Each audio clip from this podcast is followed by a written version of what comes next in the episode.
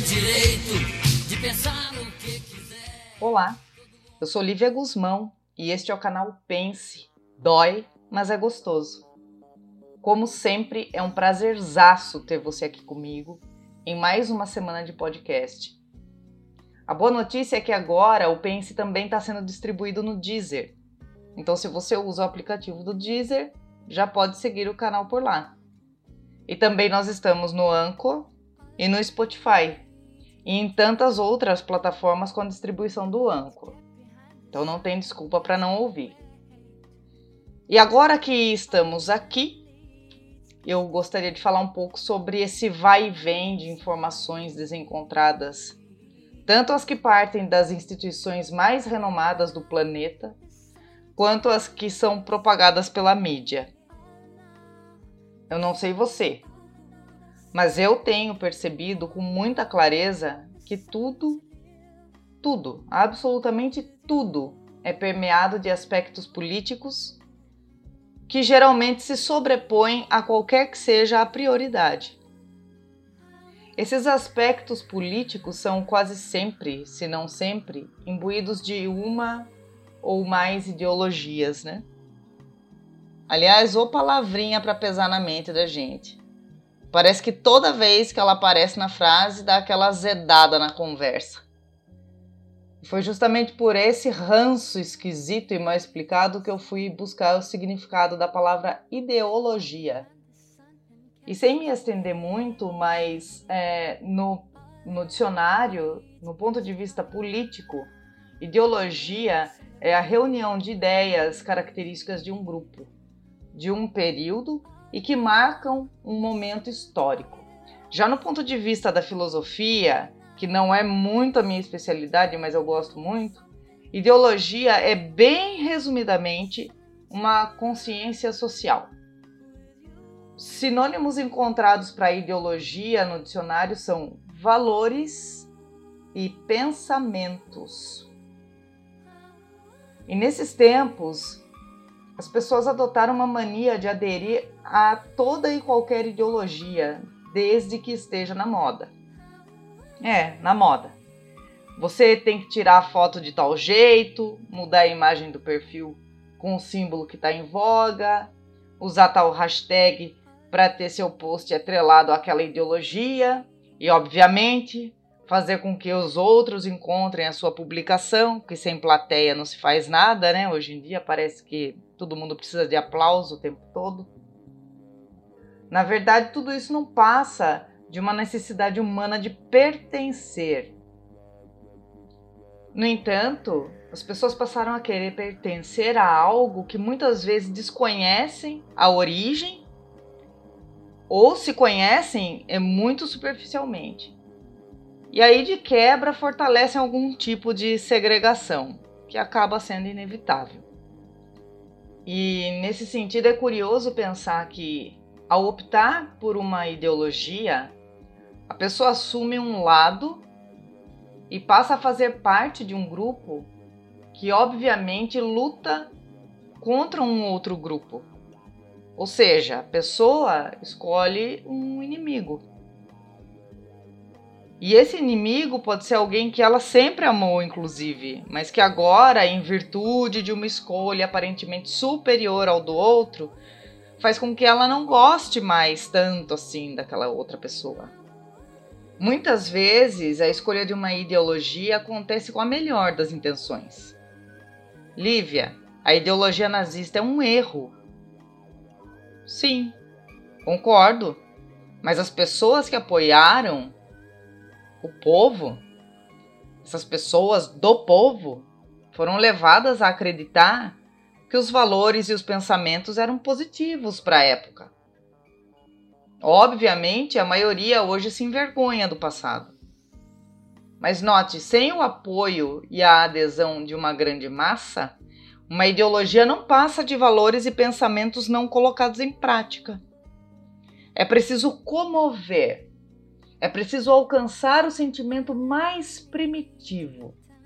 É preciso alcançar o chamado cérebro reptiliano. Para quem não sabe, o cérebro reptiliano é uma das partes do cérebro trino, uma teoria estabelecida em 1970 pelo neurocientista Paul MacLean. E essa teoria defende que o nosso cérebro é dividido em neocórtex, que também é conhecido como cérebro racional, e o neocórtex é responsável pela capacidade humana de ter pensamentos abstratos, de ser criativo. Ou seja, essa é a parte mais evoluída do cérebro, é a mais recente. A segunda parte é o sistema límbico, responsável pelo comportamento emocional. É aquele que dá uma pegada no ego da gente. E se eu estiver enganada, vocês podem me corrigir nos comentários do blog. E a terceira parte é o cérebro reptiliano, que é o responsável pelo instinto de sobrevivência. E como eu já falei no podcast passado, esse instinto de sobrevivência está intrinsecamente ligado ao medo. Poxa, então quer dizer que uma ideologia que é criada basicamente pela parte mais recente do cérebro depende da mais antiga parte para ter vida? Bom, pelo que eu entendi, é isso. Posso estar errada, como eu já falei. Mas, pelo que eu entendi, é exatamente isso. E fazendo aqui um paralelo com os jogos de futebol, nós sempre temos dois adversários em campo. E sem plateia não há jogo, certo? Jogadores e torcedores se dividem em campo e estádio. Os jogadores até ganham uma parte da grana por executar a estratégia traçada. Grandes jogadores ganham muito e a maioria dos jogadores não ganham tanto assim. Mas eles ganham a sua parte por executar a estratégia. No entanto, a grana mesmo fica com as diretorias, que se apertam as mãos antes, durante e depois do jogo, as diretorias adversárias. E apesar de estarem com as burras cheias de grana, muitos torcedores nem sabem quem são essas pessoas. Ou sequer ouviram falar a respeito, não conhecem o nome, não sabe quem é, nunca viu a cara. E seguindo esse raciocínio, em que muitas ideologias se opõem umas às outras, eu vejo um campo de batalha. Segundo Stauffer, no livro Estudos em Psicologia Social na Segunda Guerra Mundial, de 49, 1949, um militar com motivação ideológica está melhor protegido contra o aviltamento do moral e melhor preparado para o prosseguimento das operações do que os soldados sem crença ideológica. Ahá! Então significa que um militar com motivação ideológica está mais bem preparado, certo? Ele consegue permanecer na guerra graças à sua ideologia. E aí a gente pode até usar os nazistas convictos como exemplo, né? Da Segunda Guerra Mundial. No livro também diz o seguinte: nos exércitos de grandes efetivos e que incluem muitos voluntários, a ideologia está ainda mais viva nos indivíduos da linha de frente. Ou seja, geralmente são os que morrem primeiro. Bom, quando dois disputam entre si, um terceiro se alegra. Porque todo mundo sabe que com guerra alguém leva a grana. E não é só a indústria bélica. Mas nós sabemos que tem um grupinho aí que enche o bolsinho de din-din. Agora, pensando nas diversas ideologias, movimentos e ações atuais que nós temos visto, quem seria esse terceiro personagem, esse observador distante que ninguém sabe quem é? De fato, é alguém com muito poder. No podcast 2, em Educação em Pé de Guerra, eu mencionei a definição de poder de acordo com o jurista alemão Max Weber. Vamos lembrar? Poder é a capacidade de obrigar, por causa da sua posição ou força, os outros a obedecerem à sua vontade, mesmo que eles preferissem não fazê-lo. E aí, de repente, tem lá o Marcelo, um jovem que estuda numa boa escola, tem comida em casa, seus pais trabalham para manter sua boa vida. Por uma súbita necessidade de pertencer a um grupo, escolhe uma ideologia a seguir.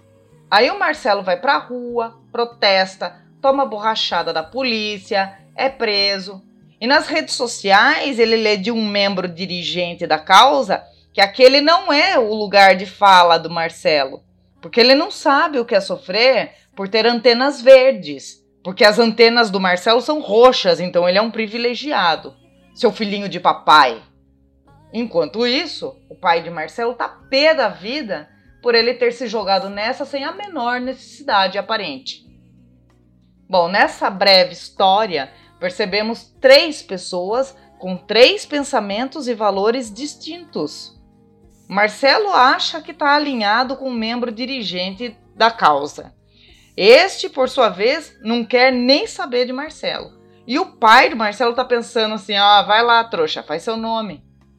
Falando sério, o que leva esses seres humanos a considerar de repente como seus piores inimigos os seus irmãos, aqueles que viviam na mesma cidade, que falavam a mesma língua, que usavam as mesmas vestimentas, compartilhavam o mesmo amor, as mesmas alegrias, os choros e os risos.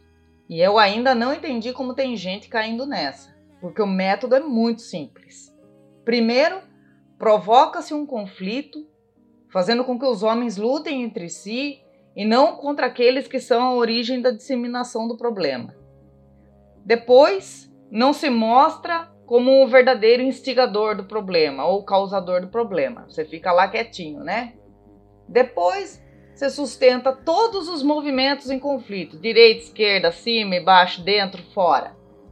E por fim, você que é o instigador, ninguém sabe, é escolhido como a instância benevolente que pode dar fim ao conflito. Então o cara que causa o conflito acaba saindo de herói ainda por cima. Veja só. E aí o resultado disso é que todo mundo cansado de ser de gladiar nesse campo de batalha acaba indo pedir por um santo homem que arrume a casa e que governe todo mundo globalmente. Putz, genial, né? E aí eu pergunto: será que é hora mesmo de escolher um lado? É uma boa hora de fazer isso? Será que esse lado pensa mesmo por conta própria? Ou ele está sendo instigado a pensar dessa maneira e disseminar seu pensamento e seu valor dessa maneira? Não seria muito mais inteligente lutar contra quem está por detrás da cortina brincando com os fantoches? Pensa um pouquinho. Dói, mas é gostoso. Todo homem tem direito de pensar o que quiser.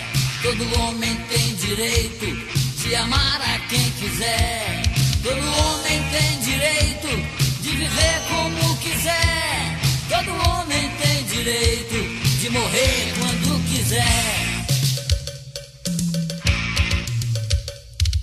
Direito de viver, viajar sem passaporte. Direito de pensar, de dizer e de escrever. Direito de viver pela sua própria lei. Direito de pensar, de dizer e de escrever. Direito de amar como e com quem ele quiser. A lei do forte. Essa é a nossa lei erguida do mundo. Faz o que tu queres, é que é tudo da lei. Faze isso, nenhum outro. Pois não existe Deus senão homem. Todo homem tem direito de viver a não ser pela sua própria lei, da maneira que ele quer viver, de trabalhar como quiser e quando quiser, de brincar.